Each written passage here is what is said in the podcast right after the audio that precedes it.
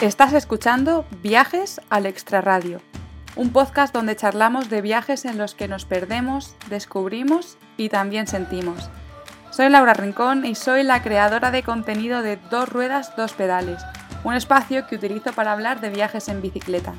¡Empezamos!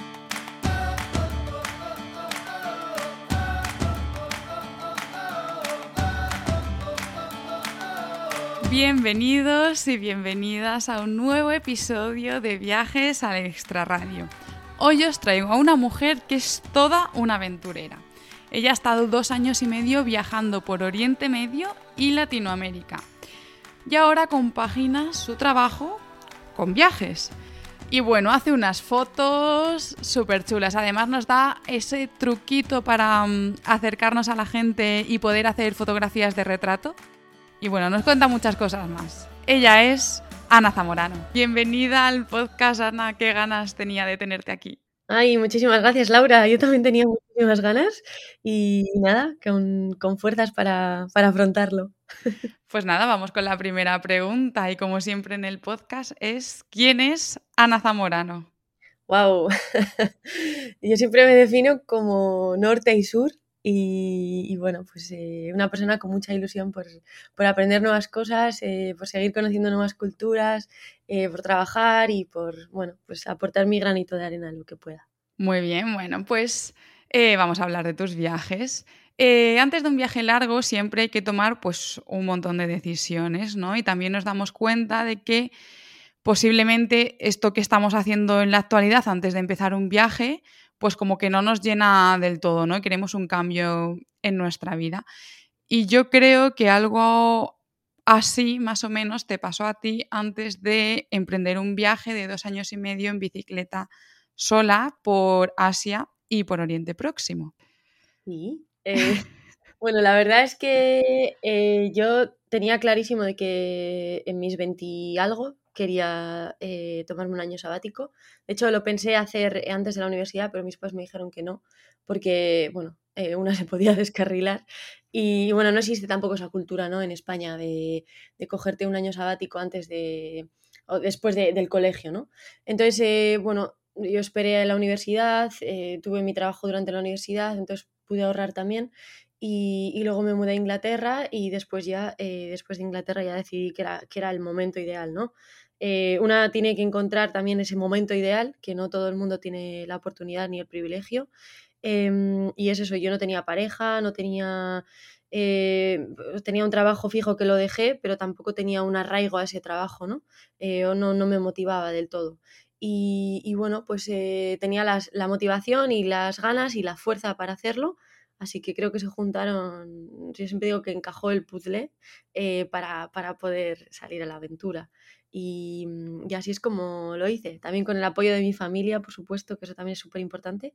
Y, mm, y, nada, eh, salí a comerme el mundo y a darme cuenta de que no estaba ni preparada ni, ni nada. Eh, pero bueno, pues el camino te va enseñando también muchas lecciones. y vas aprendiendo y desaprendiendo. Así que... Has hablado de que querías un año sabático. ¿Qué pasó? Porque ese año se te, se te alargó un poco, ¿no? Sí, bueno, mi cabeza en casa dije que iba a estar nueve meses de viaje por Latinoamérica y al final acabaron siendo dos años y el viaje empezó en Latinoamérica, siguió en Latinoamérica, pero continuó, como, como bien has dicho, en, en Oriente Medio y, y, la parte del Cáucaso, ¿no? Eh, y no siguió más pues porque, porque llegó la pandemia, pero si no, también hubiera continuado segurísimo. Si no, aún se hubiese expandido más ese, ese año sabático, ¿no? Sí. mi idea inicial, de hecho, perdona, ¿eh? ¿eh? que mi idea inicial, de hecho, era llegar hasta Japón y haber pedido la visa para Australia o Nueva Zelanda y trabajar allí. Pero bueno, pues eh, nuevos rumbos hemos tomado. bueno, era un planazo, la verdad, pero bueno, nos hemos adaptado, nos hemos tenido que adaptar, no ha quedado otra. Bueno, como has dicho, empezaste en el sur de Latinoamérica, muy en el sur, eh, llegaste hasta México. ¿Cómo fue esa parte del viaje? ¿Cómo nos la puedes resumir? Wow, eh, si te resumo, no sé, los Andes en general, no, porque al final lo que haces es cruzar los Andes. Es, no sé, maravilloso, mágico, rompedor. Tengo un montón de, eh, adjetivos pero sobre todo es, eh, pues a una le cambia, ¿no? Le cambia la visión eh, hacia todo, hacia ti misma y hacia, hacia el mundo, ¿no? Em, y eso, mira, justo esta semana pasada, hablando sobre los Andes y sobre el, viaje, eh, le, contaba, ¿no? Que al final una experimenta pues el salirse mucho de Occidente en todos los sentidos y, vivir en otra cultura y en otro tipo de gente, bueno, en otra cultura, culturas, diría yo, ¿no? Porque al final son, pasas de un país a otro y vas aprendiendo y, reaprendiendo y olvidando otros códigos. Y al final lo que haces es aprender nuevos códigos y olvidar los tuyos propios, ¿no? Em, y es un poco lo que es como el resumen de, ese, de ese, cruce de, los Andes. Sí, la verdad que tiene que ser una pasada. Y eh, claro, la gente dice, pero vamos a ver, ¿cómo puedes estar tanto tiempo montando en bicicleta, no? O sea, no, no te cansas o no te, no te aburres. Qué, típica pregunta, ¿no? sí, me la, han preguntado bastante, sobre todo al principio. Eh, y bueno, al final sí que es verdad que lo que mostramos en redes o en, bueno, pues eh, en fotos es, eso, ¿no? Que estás todo el día en la bicicleta, pero vamos, eh, nosotras somos parte del ciclismo sin prisa, ¿no? Y la bicicleta sí que es verdad que, mm, no sé, haces como 5 o 6 horas al día, los días que montas en bicicleta, pero luego el resto del día estás, pues si cocinando, conociendo gente o en casa de alguien que te ha invitado, em, no sé, o participando en una, comunidad o yo que sé, asistiendo a un colegio porque te han propuesto dar una charla. O sea, haces muchísimas más cosas o simplemente aparcas tu bicicleta y sales a caminar a la montaña, ¿no? Em, que también nos hacemos muchos, alternar eh, bicicleta con, montaña, caminando. Entonces, bueno, al final es, un poco eso, que, que, una va adaptando el viaje eh, a, lo que el viaje le va dando, ¿no? A lo que el camino te va dando y no todo es montar en bicicleta, sino que todo lo que te rodea también forma parte de la experiencia. Bueno, ya, y de todo esto, de todo este tiempo y de la bici, eh, pues te habrán pasado mil cosas. ¿Te acuerdas ahora mismo de alguna anécdota que te apetezca contar? Wow, tengo un montón de anécdotas, pero por ejemplo, eh, eh, vino una amiga, bueno, esta la guardo con mucho cariño y yo creo que es de los momentos más bueno, de mezcla de sentimientos, ¿no? Pero sobre todo de alegría y de satisfacción.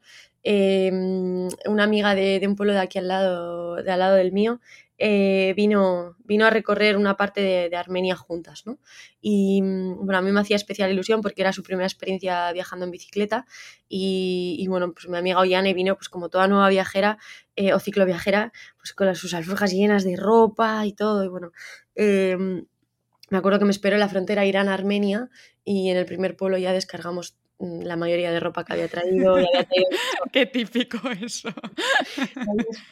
la idea, ella usa lentillas, y entonces había traído dos em, botellas de agua de lentillas, que no sé si se llaman así, pero bueno. Sí, el líquido de lentillas. Entonces le dije, por favor, Ollane, eh, antes de que viniera el viaje, le dije, por favor, Ollane, trae lo básico, o sea, le hice un listado de cosas, pero bueno, yo también cometí ese fallo en su día, pero bueno, así como anécdota, eh, paramos en el primer pueblo y descargamos todo ahí y les dijimos a la gente, oye, si queréis coger esta ropa, aquí toda es vuestra. ¿eh?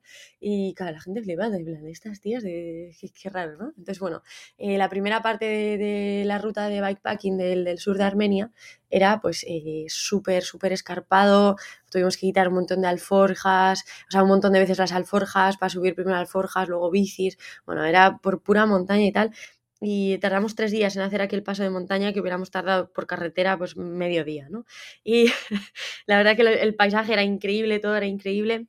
Y a medida que íbamos em, acercándonos al paso más alto, a, la parte más alta, eh, al día siguiente, bueno, hicimos noche ahí, nos cayó una tormenta del copón, y al día siguiente empezamos a descender y nos encontramos con la, con la primera persona que, que, el primer pastor, ¿no? Que conocimos ahí en el Cáucaso.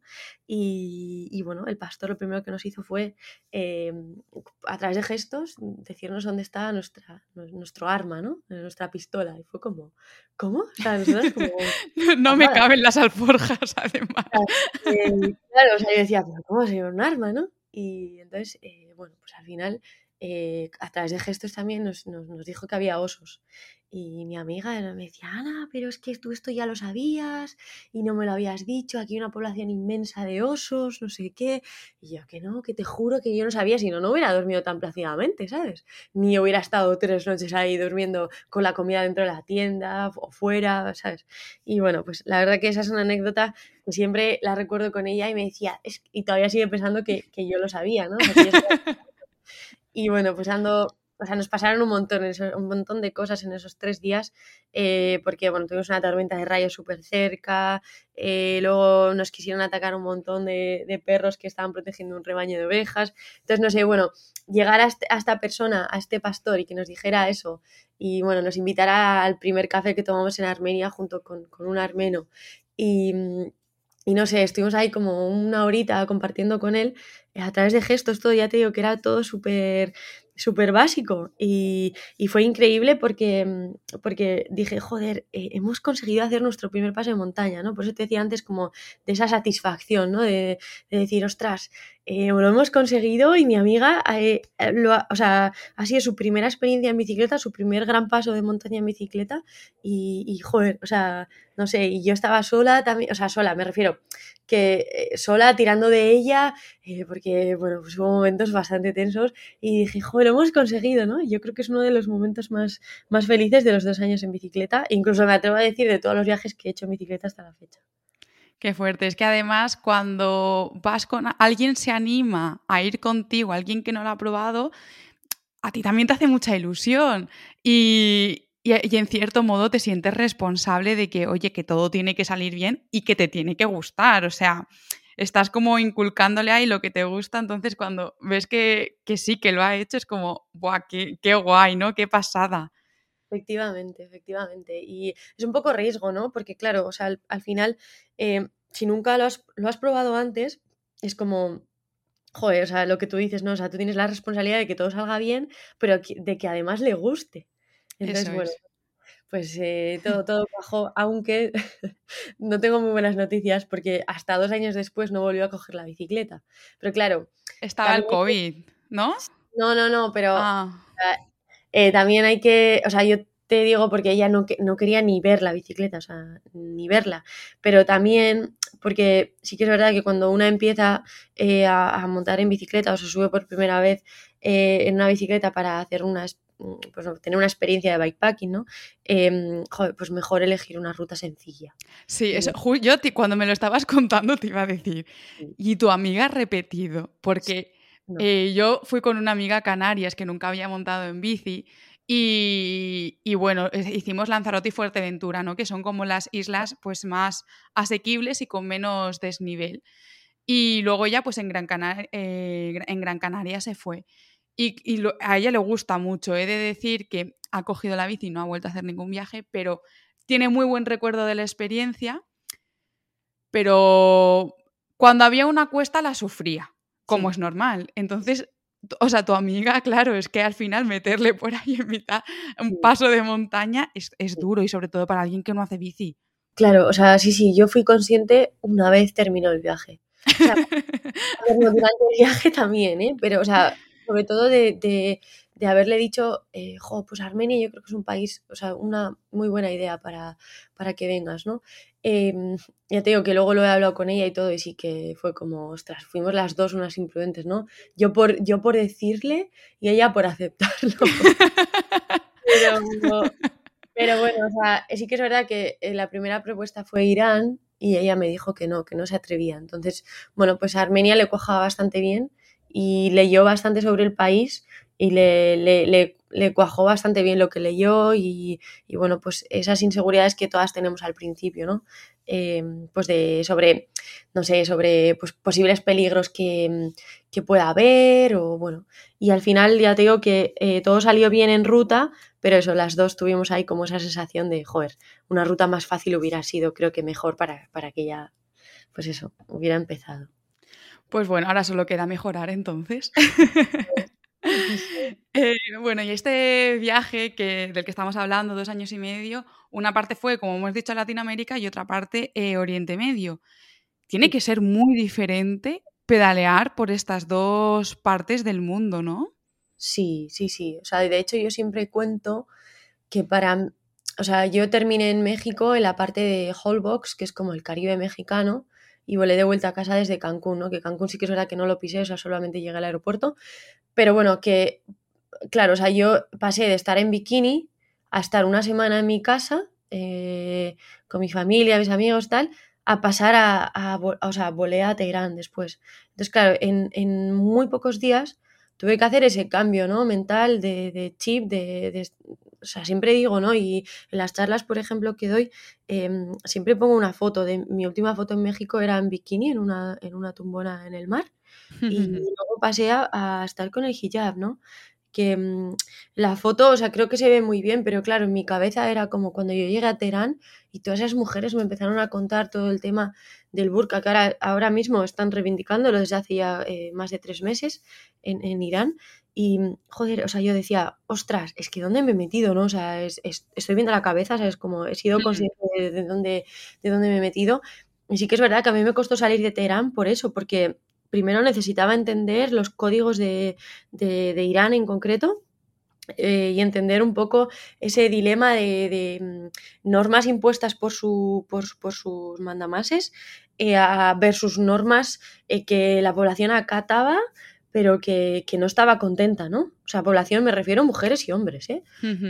Mm, entonces, claro, o sea, al final era como un dilema ahí mental que era como, ostras, tengo que aprender nuevos códigos rápidamente, porque tengo que salir a carretera cuanto antes. Al final solo tenía un mes de visa que luego pude extender eh, hasta otro mes. O sea, hice en total dos meses, pero que vamos, que tuve que aprender a, mm, pues eso, los nuevos códigos en, en un tiempo eh, lo más rápido posible. Sí, mira, esto que dices me parece muy interesante porque, por ejemplo, cuando la gente hace un viaje a donde sea, pues bien puede ser Irán, sudeste asiático, donde sea, donde la cultura es muy diferente a la que tenemos aquí y cogemos un vuelo, claro, tú llegas allí y es un choque brutal, ¿no? Entonces es como, wow. Pero cuando vas en bicicleta, que esto me lo dice mucha gente, y sales de España o bueno, pues a lo mejor de, más, de otro país de Europa, ¿vale? Que donde aún así la cultura es muy parecida.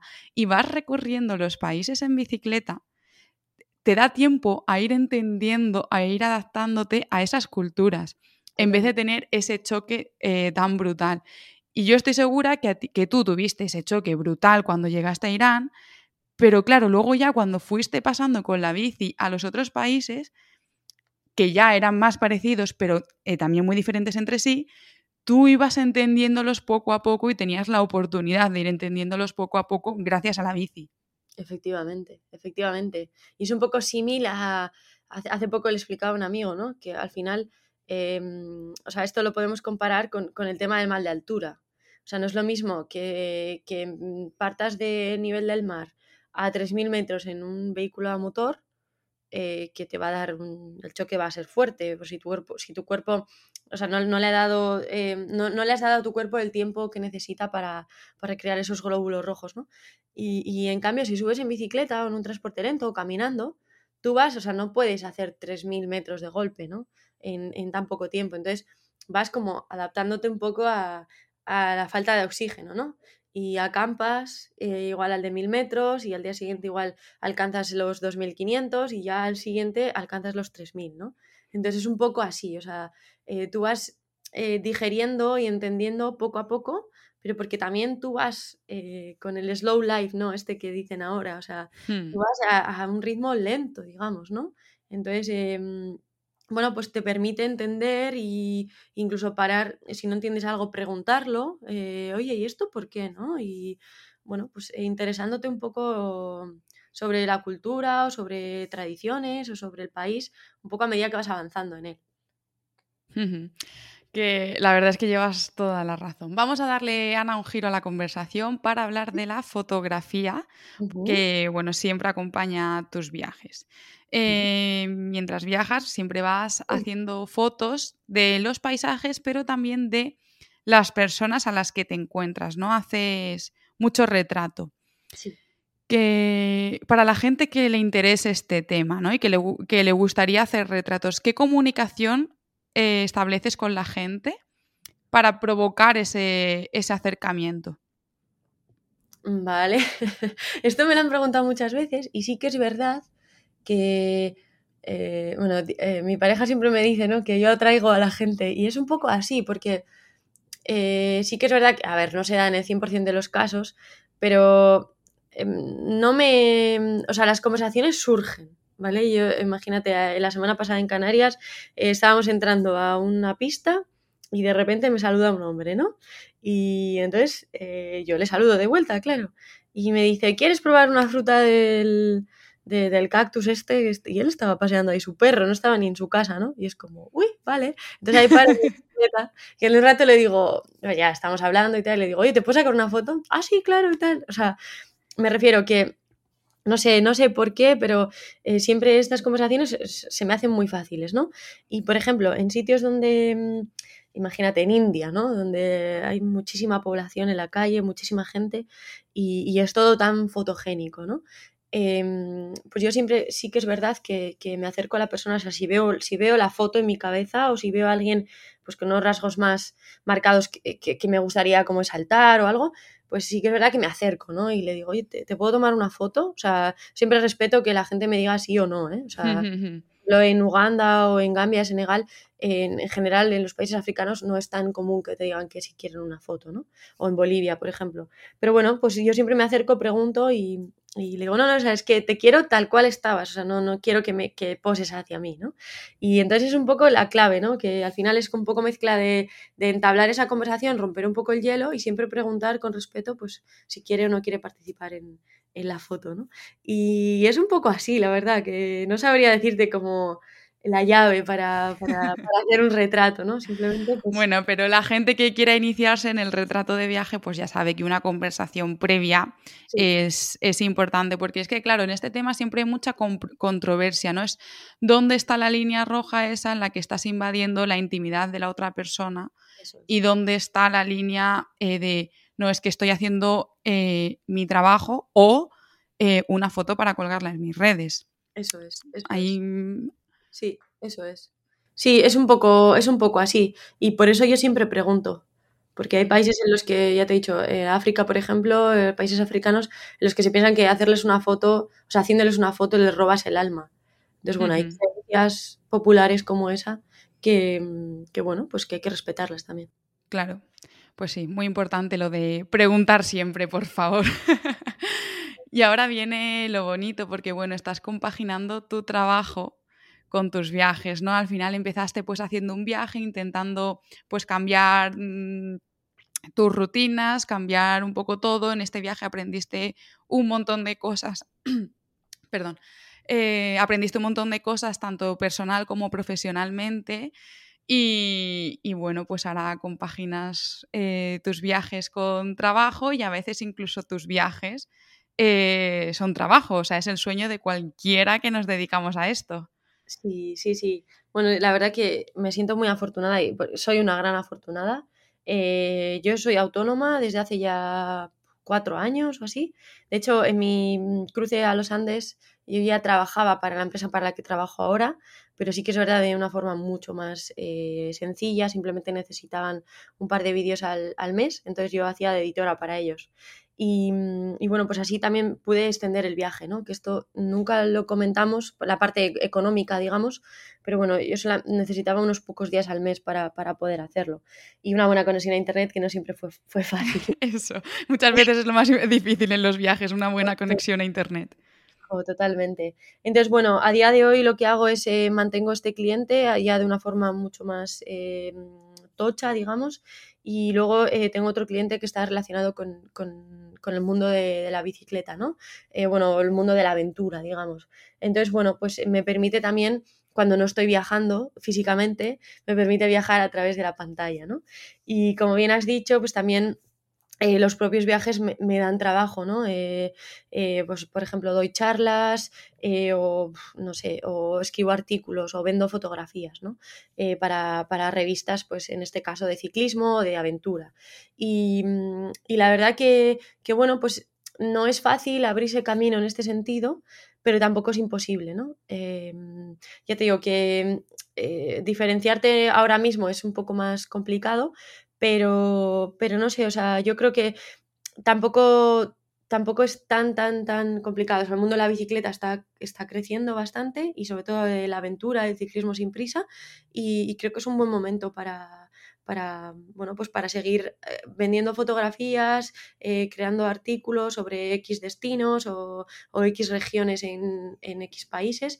Y bueno, pues eh, la verdad que estoy muy contenta con ello. Y bueno, así como así en primicia, que creo que es la primera vez que lo voy a anunciar, estoy haciendo un libro de fotografía analógica. ¡Ay, qué guay! Sobre, sobre Kirguistán. la verdad que estoy súper perdida porque nunca nunca había hecho eh, nada parecido, ¿no? Ni, he editado un libro, ni había creado ningún libro antes.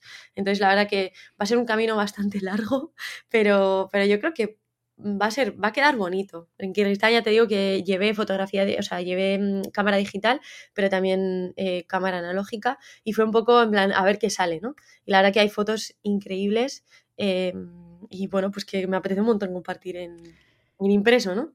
Qué guay, pues eh, yo preparando esta entrevista vi que en tu página web tienes un artículo que pones ¿por qué he empezado a...? es algo así como ¿por qué he vuelto a la fotografía analógica? Creo que se titula, ¿no? Sí, sí, sí, sí. Pues ya que, o sea, todo el mundo que le interese este tema, los que nos estén escuchando, pues que también se metan en tu página web, que si no me confundo es Ana, Remote Ana, la página web. Este es el Instagram, pero la página web es azamorano.com. Azamorano.com, vale. Eso, pues eh, a quien le interese el tema de la fotografía analógica, pues ahí también tienes bastantes, bastantes cositas. Sí, sí, sí. Muchas gracias. Y, bueno, pues estaremos ahí pendientes de ese, libro, ¿eh? O sea, yo ya, yo ya me he quedado con la copla. Gracias. Y en todo esto que estamos hablando de compaginar viajes con trabajo y tal, eh, una de las cosas de las que hemos hablado antes es que tú luego, antes de la entrevista me refiero, eh, tú luego eh, siempre te tomas pues un mes y medio o dos meses de vacaciones para hacer tu viaje, la aventura que tú quieras. Y bueno, el, verano pasado, por ejemplo, estuviste en Kirguistán. Eso es. Y tuviste la oportunidad de pedalear sola y también luego de pedalear eh, un poco también acompañada, ¿no? ¿Cómo fue esta experiencia, este mix? ¿Cómo, cómo fue? Pues la verdad que yo era la primera vez que viajaba en parejas, que había viajado con, con, gente, ¿no? Pues sobre todo en Sudamérica que conoces, ah, hoy en ciclo viajero viajas con él 15 días, eh, al de 5 conoces a otro y viajas un mes, tal cual. Pues nunca había viajado en pareja en bicicleta, ¿no? Y la verdad que Estuvo muy guay porque empezamos juntos eh, la ruta y llegamos hasta una ciudad que se llama Narín. Eh, Diego solo estuvo 20 días, entonces, bueno, pues pudimos eh, compartir esos 20 días, ¿no? Y sí que es verdad que, que bueno, que yo la verdad no tenía miedo porque ya habíamos hecho salidas en bicicleta de fin de semana y, no tenía miedo también porque Kirguistán es un país eh, que tiene glaciares y montañas por todos los lados, entonces también tenía ríos y, bueno, pues nos podíamos duchar, eh, o sea, no duchar, pero pegarnos un agua por, antes de, acampar, em, que eso ayuda mucho en, la convivencia, ¿no? O sea, me refiero final, cuando estás sudado, tienes hambre y encima no te puedes duchar, es como, joder, pues eh, igual empiezan los problemas, ¿no? Y más que nada haciendo su primer gran viaje en bicicleta, que otra vez hemos vuelto a él. Y, bueno, pues eh, al final era un poco eso, ¿no? O sea, teníamos, y bueno, y luego el tema de cargar el agua, que al final eh, yo ha habido rutas en las que he tenido que, que cargar hasta, hasta 12 litros de agua, pues en Bolivia, en Perú. Entonces, claro, eso al final son 12 kilos extra. Y ya las bicicletas son, son bastante pesadas como para meterle 10 eh, kilos extra, ¿no? Entonces, bueno, pues sí que es verdad que Kirguistán me cuadraba bastante en cuanto a viajar en pareja y mm, primera vez em, por esto que te he comentado, ¿no? Porque las facilidades eran mm, bueno, pues eran guays, ¿no? El tema del agua, la acampada libre, como es un país tan, con tan poca población y con, bueno, pues eh, tan extenso en cuanto a montaña y, parajes y todo, que puedes acampar en cualquier lado que no te va a pasar absolutamente nada. Entonces, bueno, pues eh, me cuadraba bastante bien. Y la verdad que estuvo muy bien en ese sentido, porque, bueno, Diego se enganchó, se enganchó bastante a la bici y, y al viajar en bicicleta.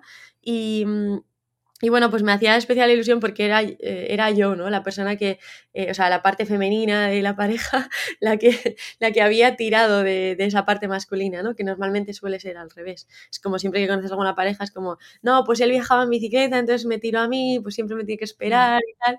Y bueno, o sea, Diego es un portento a nivel físico y sabía que en ese sentido no iba a haber ningún problema, pero claro, en un viaje en bicicleta también cuenta mucho lo mental, ¿no? O sea, la fuerza Mm. mental que, que un- que una persona tenga. Entonces, bueno, pues, eh, pues fuimos mejorando mucho mm, eh, a diario y a nivel físico ya te digo que no había problemas, pero a nivel mental igual había veces que decía, joder, y, y vamos a conseguir esto y tal. Y digo, sí, pues vamos a ir despacio y ahora vamos a, yo qué sé, en dos días llegaremos al, al tope del paso, ¿no? Y entonces, bueno, pues, pues aprendiendo también estos códigos de los que hablábamos antes. Y luego él ya se fue al de 20 días y yo ya me quedé sola.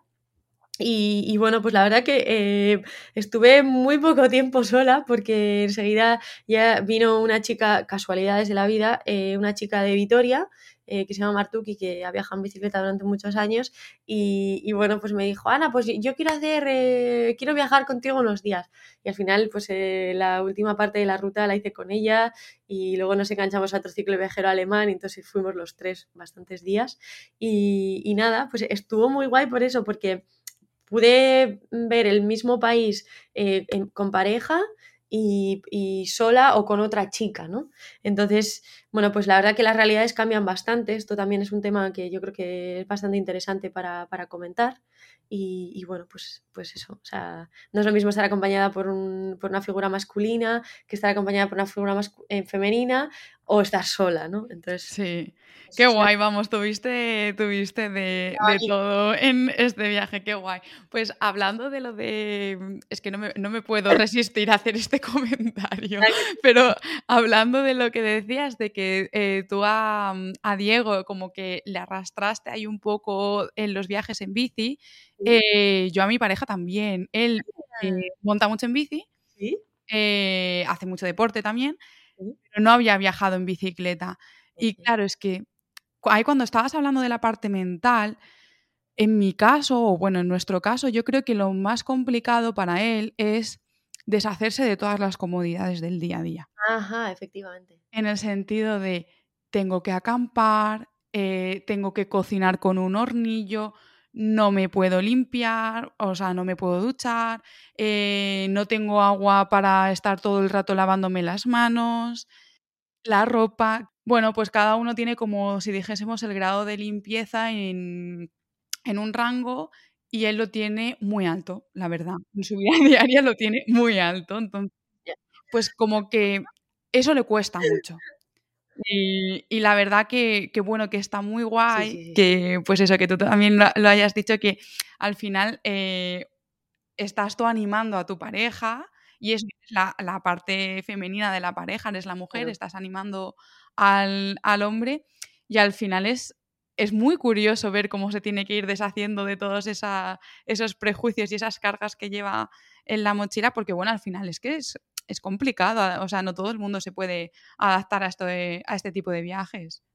No, no, absolutamente, ¿eh? O sea, eh, esto es eh, valer o no valer, como para todo, ¿no? O sea, eh, y que luego te guste o no te guste, porque mm, puedes decir como, ah, pues me gusta, te luego lo pruebas y no, no, no te cuaja, ¿no? Em, pero ya te digo que Kirguistán, aunque parezca desde Europa así como un nombre raro que la gente se echa manos a la cabeza cada vez que pronuncias termina en Stan, eh, ya te digo que es un país perfecto para iniciarse en el bikepacking. Mm, y también, o sea, eh, igual después de haber hecho unas, unas salidas por, por de fin de semana o algo así como lo que hicimos nosotros, ¿no? Pero bueno, o sea, si quieres salir de Europa, yo creo que es perfecto porque tiene esas comodidades que te he comentado que, que no, no los tienen otros países, pues en Sudamérica, por ejemplo, o en otras partes de Asia. Pues nada, que Víctor nos escuche el- en el podcast y se vaya preparando este verano para Kirguistán. Pues no estaría nada mal, ¿eh? Podemos dar unos buenos tips. Si nos ves este verano por Kirguistán, ya sabes por qué es Ana. Qué bueno. Pues vamos ahora a la sección del podcast a la que llamo minuto y medio y te voy a hacer durante un minuto y medio preguntas cortas que tienes que responder.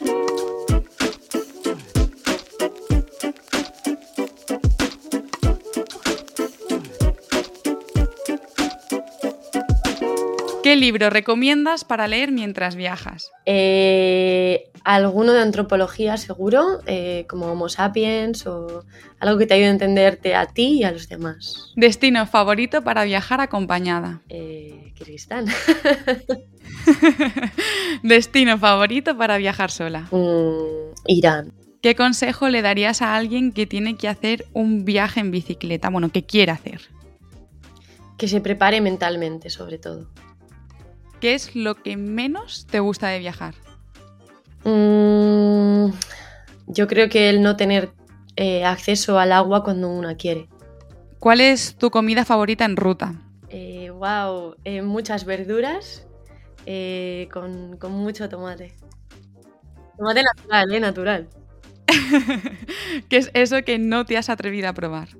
Eh, wow. Pues, por ejemplo, insectos. ¿Dónde viajarías de nuevo sin dudarlo?